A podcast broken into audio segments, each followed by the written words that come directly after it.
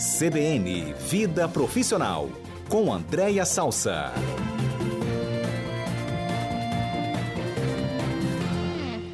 Andréia Salsa é consultora de pessoas e gestão, mentora de líderes, professora da FGV e comentarista do CBN Cotidiano, com prestígio, porque tem uma vinheta, viu, professora Andréia? Ô, Mário, ouvintes, todo mundo que está no estúdio, tô até emocionada aqui, hein? Tá vendo? que coisa linda essa vinheta, hein? Agora você tem vinheta. Agora há pouco o Evandro Millet falava aqui sobre é, home office, né? E eu fiquei imaginando quantos desafios de gestão não estão surgindo com, com o home office. Eu sei que o seu Muito. tema hoje é outro, mas você deve estar ouvindo muita gente falar sobre isso, né? Muito, inclusive como liderar equipes remotamente, né? É um desafio enorme. A gente pode colocar aí na nossa próxima pauta, se os ouvintes quiserem. Combinadíssimo, professora Andréia. Eu me lembro que semana passada eu falei de três temas aleatoriamente aqui. Você falou, não, eu queria comentar sobre esses temas porque eu acho que pode ajudar outras pessoas também na sua vida profissional. O primeiro, se eu não me engano, é daquela pessoa que diz: ah, meu maior defeito é que eu sou muito perfeccionista. Vai na entrevista de Sim. emprego com esse maior defeito, amigo, eu sou muito perfeccionista. E também manjado essa, essa, esse argumento de que como se perfeccionismo fosse um defeito menor, assim, não tá não, professor? É, eu, eu acho, Mário, que essa expressão, inclusive, ela surgiu por uma alternativa desse negócio de ficar perguntando em entrevistas de emprego qual é o seu ponto forte, qual é o seu ponto fraco, que para mim é um belo de um equívoco, tá? Inclusive vai aqui uma, uma, uma posição, uma recomendação, algumas empresas, alguns RHs, alguns donos de empresas já nem fazem mais essa pergunta, mas muitos ainda fazem, e é o tipo da pergunta que se faz esperando já que o outro lado ou minta ou se enrole para responder. Porque Hum. vamos, vamos contextualizar aqui a, a história. Você imagina, vamos botar no momento de hoje, né? A, a gente vivendo um momento de desemprego no país, as pessoas tensas precisando de um emprego, e o entrevistador vai e me faz a pergunta: qual é seu, o seu ponto fraco, qual é o seu defeito? É uma situação que, no mínimo, gera muita tensão para quem está do outro lado. E eu acho que tem outras formas de se perguntar, porque na realidade o recrutador, a pessoa que está entrevistando na hora que faz essa pergunta, ela quer saber exatamente se talvez aquela pessoa tenha algum tipo de característica que não vai encaixar dentro do desafio e daquela cadeira que está precisando ser ocupada. Então, ao invés de perguntar ponto fraco, defeito, pergunte assim, ó, dentro da sua do seu escopo de trabalho, da sua experiência, a gente sempre tem aquelas coisas que a gente gosta mais de fazer, mas quais são aquelas coisas que se você tiver que fazer, você até faz, mas não é algo que te gere tanta satisfação?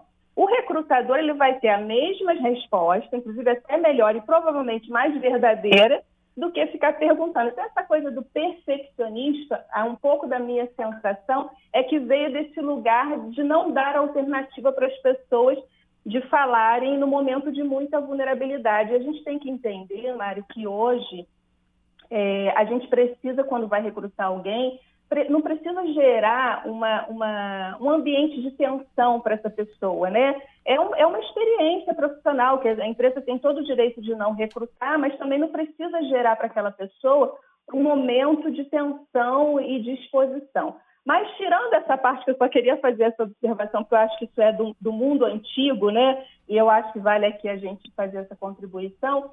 Para quem, independente disso, se considera perfeccionista e acha que a partir disso está se autoelogiando, é preciso ter um pouco de cuidado com essa característica, porque o perfeccionismo ele já é quase que ele já nasce errado, né? Porque o perfeccionismo, perfeccionismo vem de perfeição. E a nossa natureza humana já não nos leva para esse lugar de perfeição e muito menos o mundo moderno, que a gente precisa considerar que iremos lidar com erros, que iremos lidar com riscos. Então é um mundo onde não cabe esse lugar do perfeccionismo, a não ser que a pessoa confunda perfeccionismo com o desejo de oferecer é, um bom trabalho, ter um cuidado com a entrega, de ter uma, uma entrega de alta performance, mas isso não é o tradicional perfeccionismo, que muitas vezes vem acompanhado, lembra, acho que foi o primeiro, nosso primeiro encontro, ou o segundo, que a gente falou sobre chefe chato? Lembro.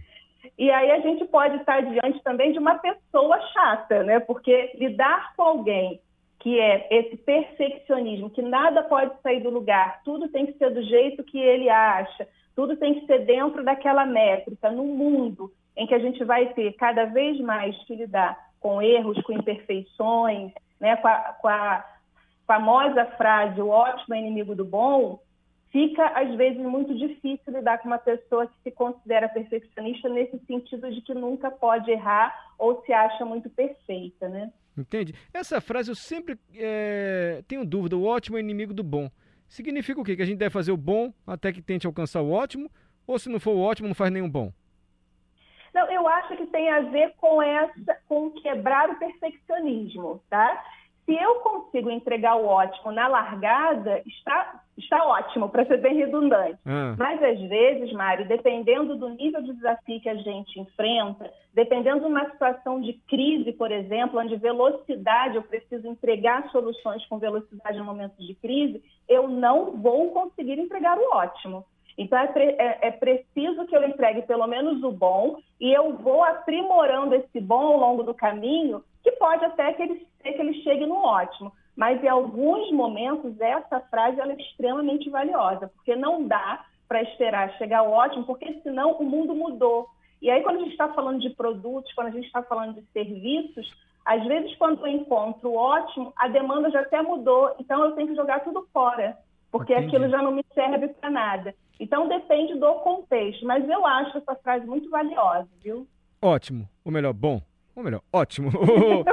Professora Andréia, e aquele relato que eu trouxe para a senhora semana passada, de uma colega que foi trabalhar numa empresa um pouco maior, e ela falou assim, gente, aqui o, o pessoal fica depois do horário, eu estou aqui em São Paulo, aí deu a hora de ir embora, ninguém vai, as pessoas só vão embora 8 da noite, mas já podia ter saído 5 e meia. E aí nos surgiu uma dúvida, gente, isso a pessoa é porque ela é muito dedicada ou porque ela não sabe gerir o seu tempo assim no trabalho. Isso é bem visto pelos líderes, pelos comandantes das equipes? É, isso está muito diretamente relacionado com a cultura organizacional, né, Mário? A gente tem que entender que empresa é essa, que cultura é essa. Eu, e eu acho, entendo que tem é, algumas variantes que podem interferir nisso. Ou é uma questão cultural, e aí, naturalmente, que cultura é feita, eu sempre lembro isso, que cultura é feita por CPFs, né? então são pessoas que delimitam esse modelo de cultura, então são provavelmente as lideranças, e aí se é uma liderança que enxerga que fazer hora extra é algo que beneficia, eu quero dizer para essa liderança que ela tem que ter cuidado para estar num mundo que não é, principalmente as gerações mais jovens, eu acho que é um belíssimo momento para a gente falar sobre diferenças geracionais, em que o trabalho ele é muito relevante, ele é importante, mas ele é mais uma mais um pilar de uma vida que tem outros outros pilares que precisam ser investidos. E normalmente as gerações, né, que a gente chama de geração X e geração baby boomer, são normalmente as pessoas de 40, 50, 60, 70 anos, é claro que muita gente já vem mudando a cabeça, né, Mário? Mas normalmente essa é uma geração que viveu uma cultura onde o trabalho era o centro praticamente da vida. Então, sair depois do horário é era quase que um autoelogio, né? Então, hoje eu fiz hora extra, eu fui, tive que trabalhar no final de semana, sair do trabalho 8, 9, 10, 11 horas da noite, era quase um autoelogio. Hoje, as novas gerações, elas entendem que tem né, o, o, a atividade ali profissional é importante, mas elas querem também viver com os amigos, viver com a família, viver o lazer, viver um esporte, enfim, usufruir de outros pilares da vida. Esse, essa pode ser uma dimensão que justifique isso. E pode ter uma outra dimensão, e aí às vezes é uma dimensão de ordem social. Que quantos de nós, às vezes, já trabalhamos com colegas que a gente até percebe que não tem nenhuma necessidade objetiva de fazer uma hora extra, né, trabalhar depois do horário, porque a pessoa e a gente acaba descobrindo de alguma forma que a pessoa não quer voltar para casa, hum. porque Aí, o ambiente mas... familiar é, é, tão hostil ou ela ou ela deixou de dedicar tempo, né, a construir a sua relação familiar que ela se sente mais confortável no trabalho do que em casa. Então ela estica a sua jornada para não ter que se conectar com o que ela tem dentro de casa. Mas se, e... se você pudesse me dar uma dica, assim, vai que eu mudei de empresa, cuja cultura formada pelos CPFs é de ficar até mais tarde e nem cobrar hora extra. Deu hora, ninguém vai embora, mas eu já fiz meu trabalho. Só acha que eu devo ir embora ou devo ficar lá só para aparecer para os colegas que, olha, eu estou no clima, estou na cultura aqui de vocês, estamos juntos, enfim? É, eu entendo que eu vou sempre voltar para aquele lugar do diálogo, né? É preciso que a gente diga é, que está observando isso, né? Que, que entende que foi assinado ali um contrato de trabalho que prevê uma saída às 5, 6 horas e todo mundo está indo até depois, que a gente gostaria de entender como que funciona isso, se está hum. tudo bem, se eu entreguei o que me foi demandado da organização. Então, a, a empresa ela trabalha voltada em metas e entregas e não em horários, né? Ou como funciona. Então, acho que essa é a primeira tentativa de entender o ambiente. E tem um segundo, né, o Mário, que é uma decisão nossa de carreira, né? Onde eu quero ficar, e cada vez mais eu recebo pessoas e converso com pessoas que estão saindo de empresas porque o tal chamado, né, tem alguns apelidinhos aí nessa, nessa temática de vida profissional, mas chamado fit cultural. Quando não existe o fit cultural, quando a minha cultura, os meus valores, as coisas que eu acredito não combinam com a cultura, os valores e os procedimentos e comportamentos de uma organização, eu não tenho fit cultural, então eu saio dessa organização. Então não tem muito é, outra alternativa. Ou eu dialogo para tentar ver se eu consigo né, exercer ali o que foi combinado no contrato de trabalho, ou eu realmente vou ter que fazer uma transição e sair daquela organização. Perfeito. Acho que ainda dá tempo para a senhora falar da analogia do macaquinho. O chefe que vai botando dá. no macaquinho os problemas dos subordinado não é a palavra adequada, dos liderados assim no ombro. Ele vai pegando os problemas. Um leva um problema, tá bom, vou resolver. Outro leva, vou resolver. Ele deve agir assim, ou o chefe de uma equipe, o líder, deve dizer, calma, vamos agir junto, não deixa o problema comigo não. Vamos compartilhar aqui e tentar achar uma solução.